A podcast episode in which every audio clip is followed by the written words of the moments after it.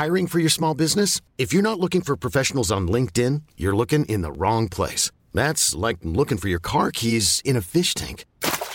LinkedIn helps you hire professionals you can't find anywhere else, even those who aren't actively searching for a new job but might be open to the perfect role. In a given month, over 70% of LinkedIn users don't even visit other leading job sites. So start looking in the right place. With LinkedIn, you can hire professionals like a professional. Post your free job on linkedin.com slash achieve today. When you make decisions for your company, you look for the no-brainers. And if you have a lot of mailing to do, Stamps.com is the ultimate no-brainer. It streamlines your processes to make your business more efficient, which makes you less busy. Mail checks, invoices, legal documents, and everything you need to keep your business running with Stamps.com. Seamlessly connect with every major marketplace and shopping cart. Schedule package pickups and see your cheapest and fastest shipping options from different carriers. With rates up to 89% off USPS and UPS rates. And with the Stamps.com mobile app, you can take care of mailing and shipping wherever you are. Make the same no-brainer decision as over 1 million other businesses with Stamps.com. Sign up with code PROGRAM for a four-week trial, plus free postage and a free digital scale. No long-term commitments or contracts. That's Stamps.com. Code PROGRAM.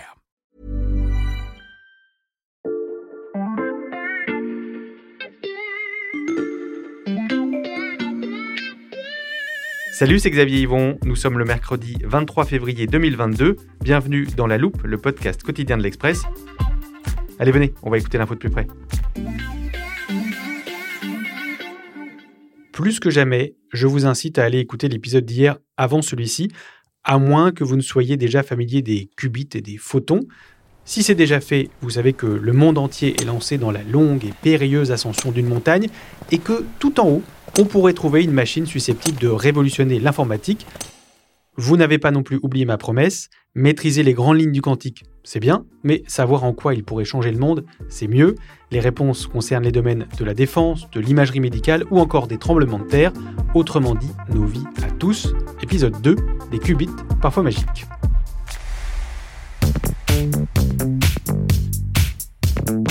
Messieurs, installez-vous rapidement. Je sais que nos auditeurs sont impatients de savoir dans quel domaine s'appliquera la mystérieuse quête qu'on leur a décrite hier. On est là, on est là, on arrive. C'est bon? Oui, oui, toujours au poste. Sébastien Julien, journaliste au service sciences de l'Express, et Olivier Ezrati, consultant spécialiste du quantique et auteur du blog Opinion Libre. Bonjour à tous les deux. Salut. Bonjour. On s'est arrêté sur une conclusion hier.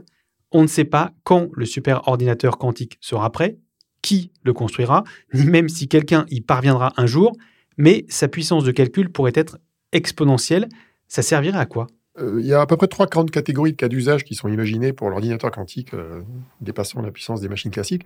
Le premier, c'est de résoudre des problèmes d'optimisation qui se présentent par exemple quand on veut optimiser le trajet d'un livreur euh, Amazon ou autre, hein, euh, qui se présentent quand on veut optimiser par exemple le parcours des objets dans, dans une usine, hein, pour optimiser le, le rendement d'une usine. Ça peut se présenter aussi pour euh, optimiser le parcours des, des containers hein, qui traversent les mers.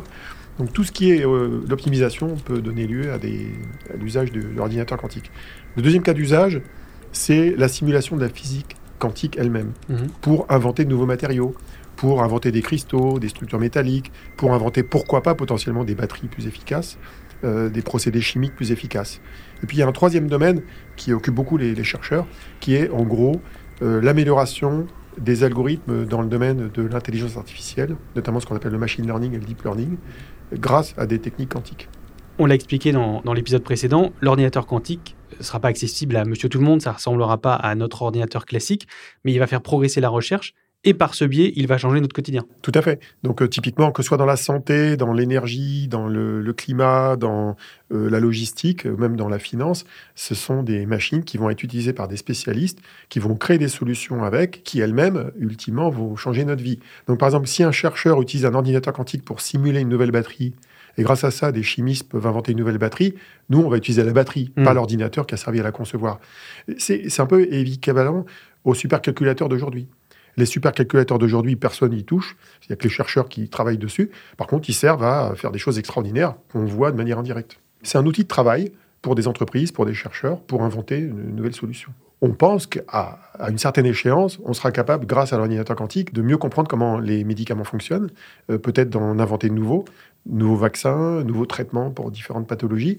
Ça reste de la promesse, hein, c'est très long terme, mais ça fait partie du domaine d'application euh, rêvé de l'ordinateur quantique. Mais ça ne va pas remplacer ce qu'on fait déjà Ah non, pas du tout. Non, non, surtout, ça ne remplacera pas notre laptop ou notre smartphone. hein. Oui, ça va permettre de faire des calculs qui sont inaccessibles à des machines classiques aujourd'hui euh, pour en étendre les capacités, mais ça ne va pas les remplacer.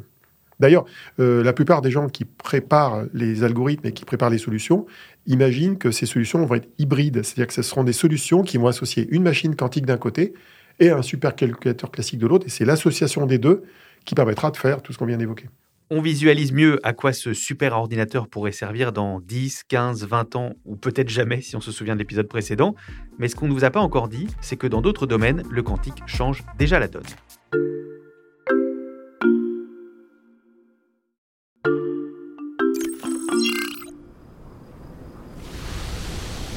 Je t'ai confié le téléporteur de la loupe, Sébastien, et je ne sais pas du tout où tu nous as emmené. Le, le paysage a complètement changé. On, on est dans les nuages Regarde, on est au sommet de l'Etna, en Sicile. Ah oui, carrément, mais qu'est-ce qu'on fait là?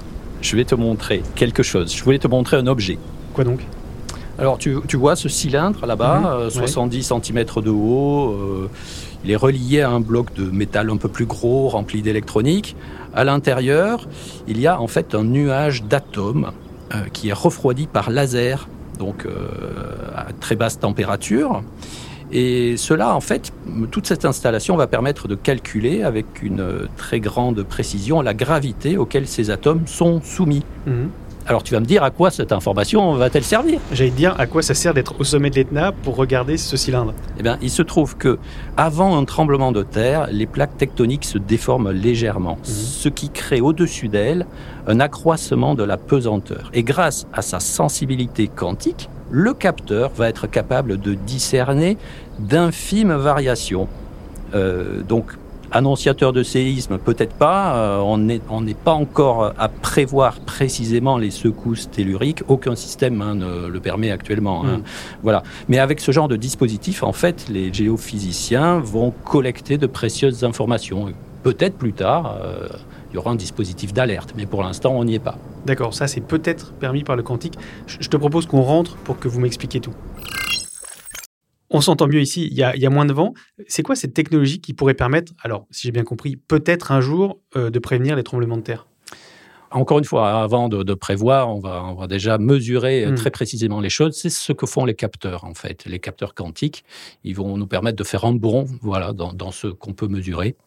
Et, et cette branche-là de recherche, euh, c'est un petit peu dommage, on en parle beaucoup moins que celle des ordinateurs, alors qu'elle est bien plus avancée. C'est-à-dire que l'ordinateur, ce dont on parlait avec toi euh, l'autre jour, on, se demande encore si on va arriver à en fabriquer un un jour. Les capteurs, quand même, on est bien plus mature. Il y a des modèles en laboratoire qui sont certes un peu gros, mais qui, qui fonctionnent. Et donc, on se dit que euh, d'ici quelques années, tout de même, euh, on aura euh, ici et là des capteurs quantiques qui vont permettre de mesurer des choses d'une nouvelle façon, en tout cas de, ma- de manière beaucoup plus précise. Et justement, tu, tu peux nous donner d'autres exemples de leur utilisation? Avec ces technologies-là, par exemple, sur le plan de la santé, on pourrait peut-être étudier en détail les, les réactions du cerveau humain. Tu le sais peut-être, lorsque tu réfléchis, lorsque tu vis, tu émets en fait des ondes électromagnétiques. C'est ta signature, la signature de ton activité cognitive.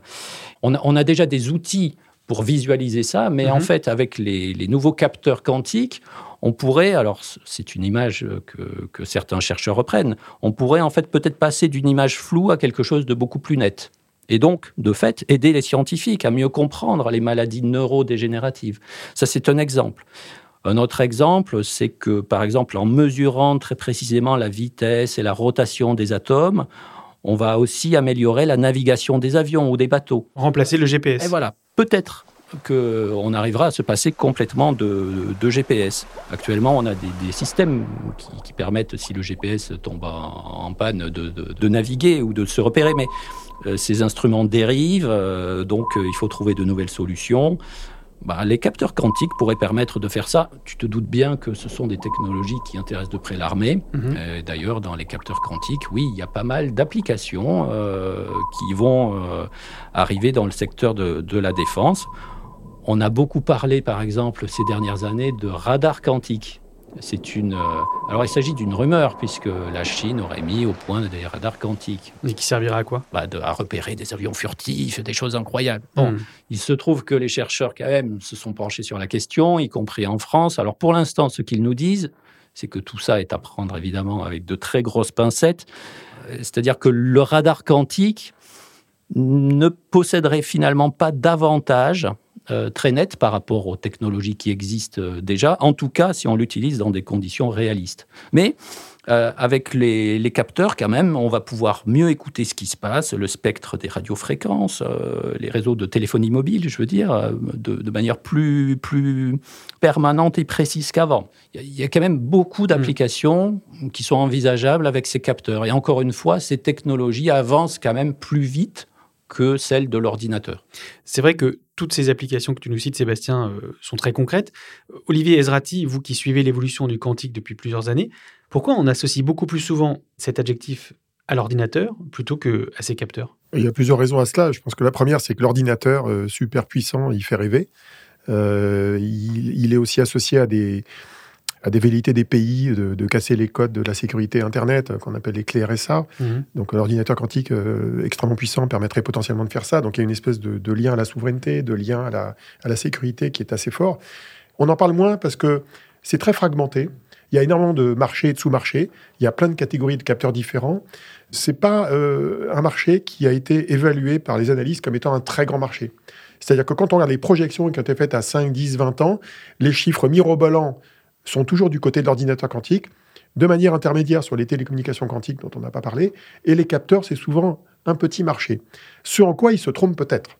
Parce que selon que le marché des capteurs quantiques, c'est un marché militaire un marché très spécialisé, ou que ce sont des capteurs qu'on retrouve dans toutes les voitures pour euh, la localisation des véhicules autonomes dans les tunnels, par exemple, le marché n'a pas la même taille, Mm. selon que c'est euh, vendu à 1000 exemplaires ou à 500 millions d'exemplaires. Donc, euh, c'est une question d'évaluation de, la taille du marché.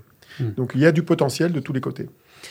Grâce à vous deux, on a désormais un bon aperçu de tous les secteurs que le quantique pourrait bouleverser. La liste n'est pas exhaustive, mais jusque-là, on a plutôt parlé de progrès. Il est temps de se demander s'il ne pourrait pas tomber entre de mauvaises mains.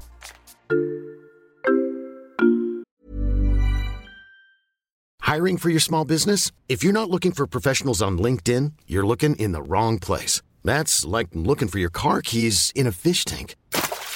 LinkedIn helps you hire professionals you can't find anywhere else, even those who aren't actively searching for a new job but might be open to the perfect role. In a given month, over 70% of LinkedIn users don't even visit other leading job sites. So start looking in the right place. With LinkedIn, you can hire professionals like a professional. Post your free job on linkedin.com slash achieve today.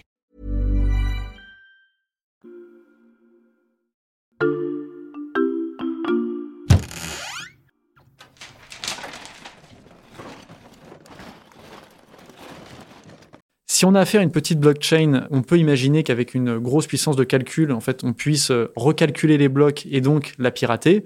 Sauf que, ben, euh, et c'est le cas de plus en plus de blockchains comme celle de Bitcoin, eh bien, quand tu as énormément de blocs, hein, la blockchain de Bitcoin, ce sont des centaines de milliers de blocs, hein, bientôt un million de blocs, et bien là, il faudrait une puissance démesurée pour recalculer tous les blocs et donc réussir euh, à la pirater.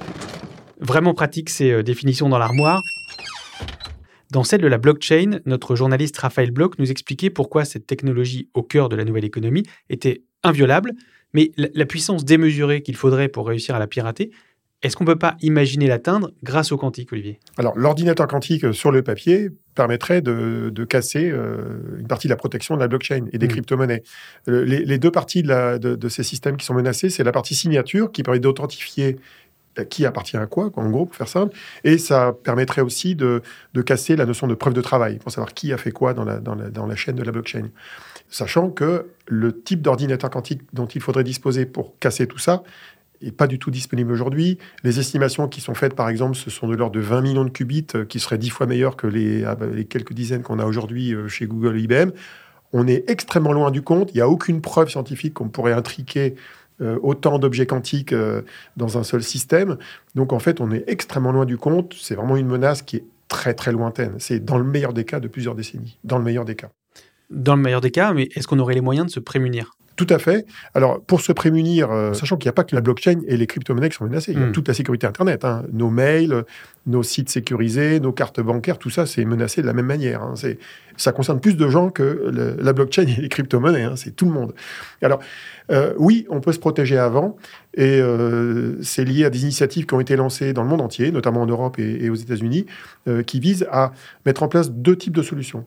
Il y a un premier type de solution qui s'appelle la cryptographie post-quantique, qui correspond en fait à une mise à jour des logiciels de cryptographie qui sont utilisés dans nos téléphones, dans, dans nos serveurs, dans nos laptops, mais qui sont des logiciels classiques, qui ne font pas Mhm. appel à la physique quantique, et qui permettraient de créer des, des systèmes de chiffrement qui ne peuvent pas être violés par un ordinateur quantique, aussi puissant soit-il. Donc ça, c'est une première démarche.